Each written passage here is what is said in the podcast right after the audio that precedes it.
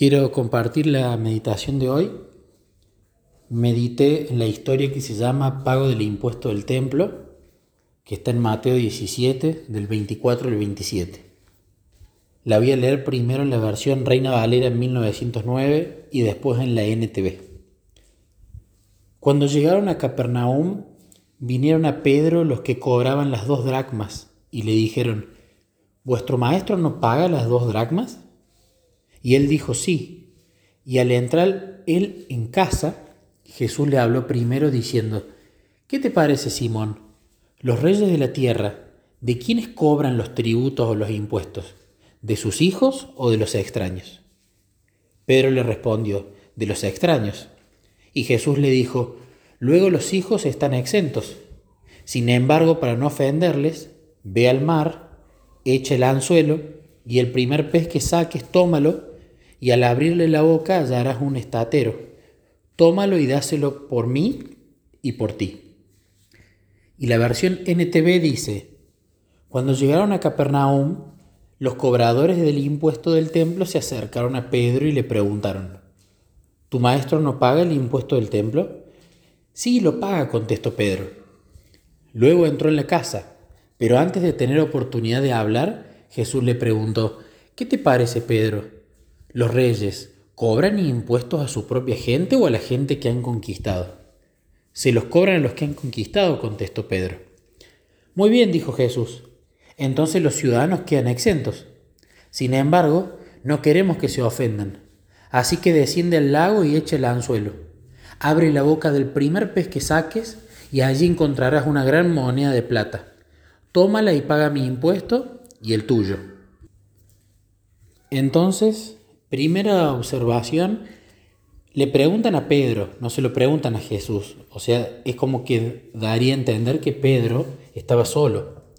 Y le preguntan a Pedro y Pedro responde que sí, pero no le preguntó a Jesús primero.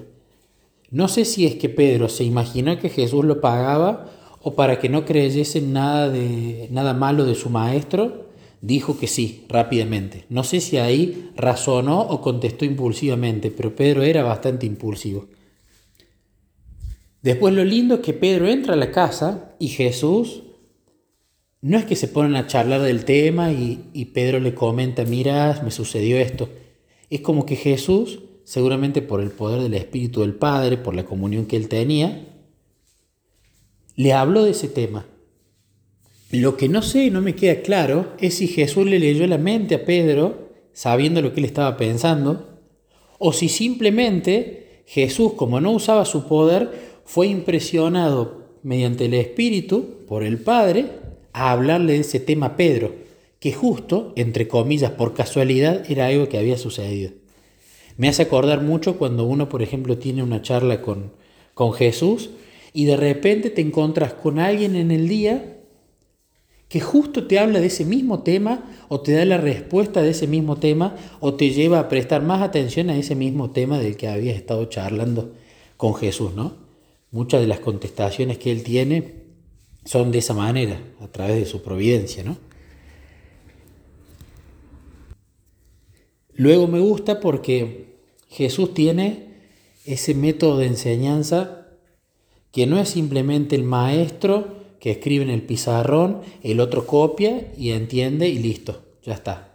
No es simplemente una transmisión de conocimiento, sino que Jesús te hace pensar, ¿no? Y creo que lo lindo de la meditación bíblica es eso. Yo no te voy a dar todo masticado.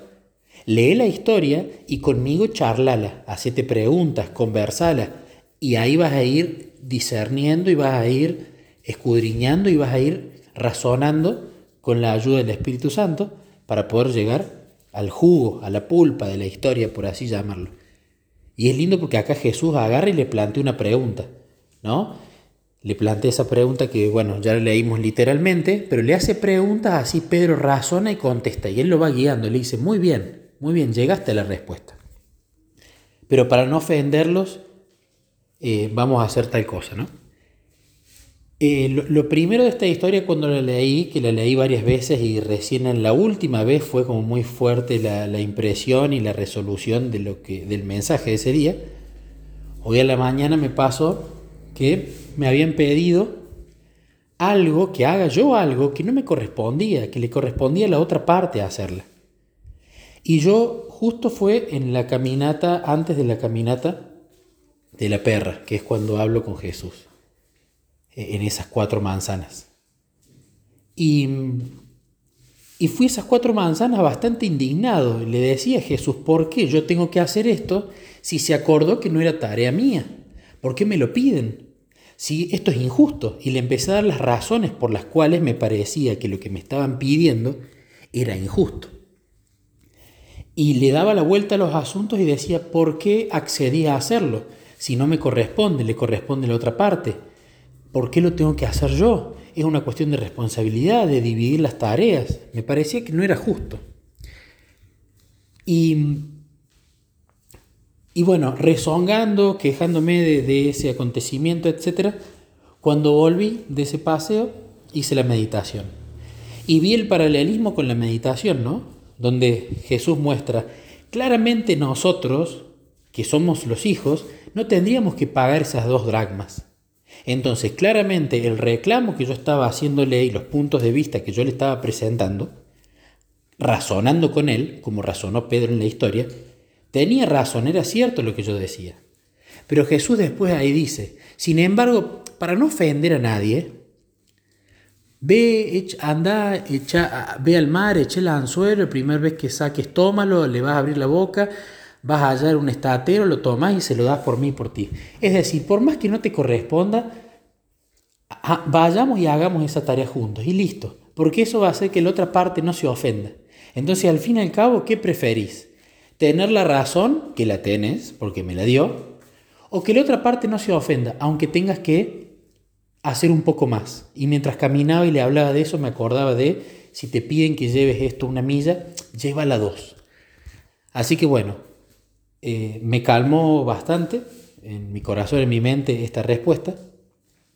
Y bueno, a futuro lo voy a tomar como enseñanza para empezar a ver y analizar si considero que hay algo que me parece una injusticia o que no es lo correcto, o que alguien saca responsabilidades para dármelas a mí, primero charlar con Jesús a ver si tengo razón. Y segundo, ver si el no hacerlo provoca una ofensa en el otro. Entonces, bueno, me, gusta porque es una linda lección. A mí lo que se cataloga normalmente como injusticias no me gustan, me, me sacan, me ponen mal y muchas veces me desestabilizan. Cuando descuidé la relación con Jesús, peor todavía. Pero esto me ayuda a empezar a verlas de otra manera, estas cosas que catalogamos como injusticia, ¿no? A veces exageradas, a veces no. Y por último, em, estuve leyendo algunos comentarios bíblicos sobre la última parte, ¿no?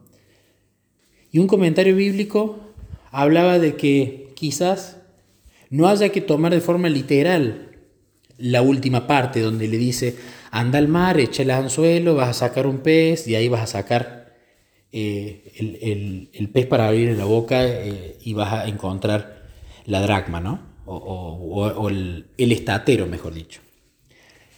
Sino que yo me imagino, acá no dice si Pedro fue y lo hizo o no lo hizo, pero yo me imagino Pedro yendo, le dice que pesque con anzuelo acá. Yo Creo que en los ejemplos que hay pescaban con redes ellos, pero supongamos que ahora pescaron con una caña y anzuelo o con otra cosa. Y me imagino que quizás Pedro sacó el pez, pero quizás le abrió la boca y quizás no había una moneda, ¿no?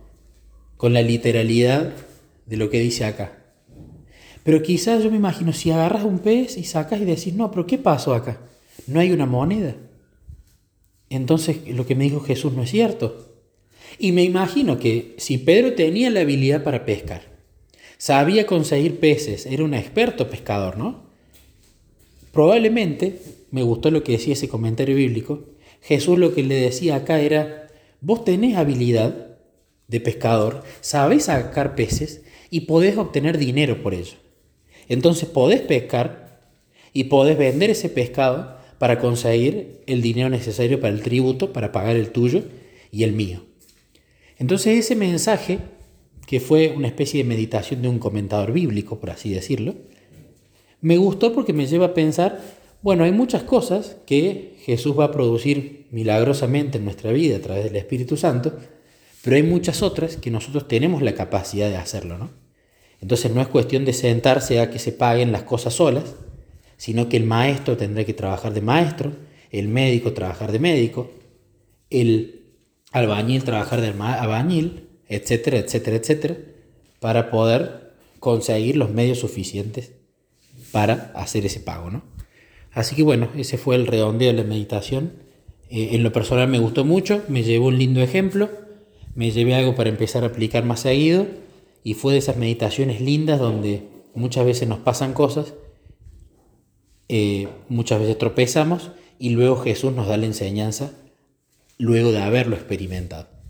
Así que quería compartirlo.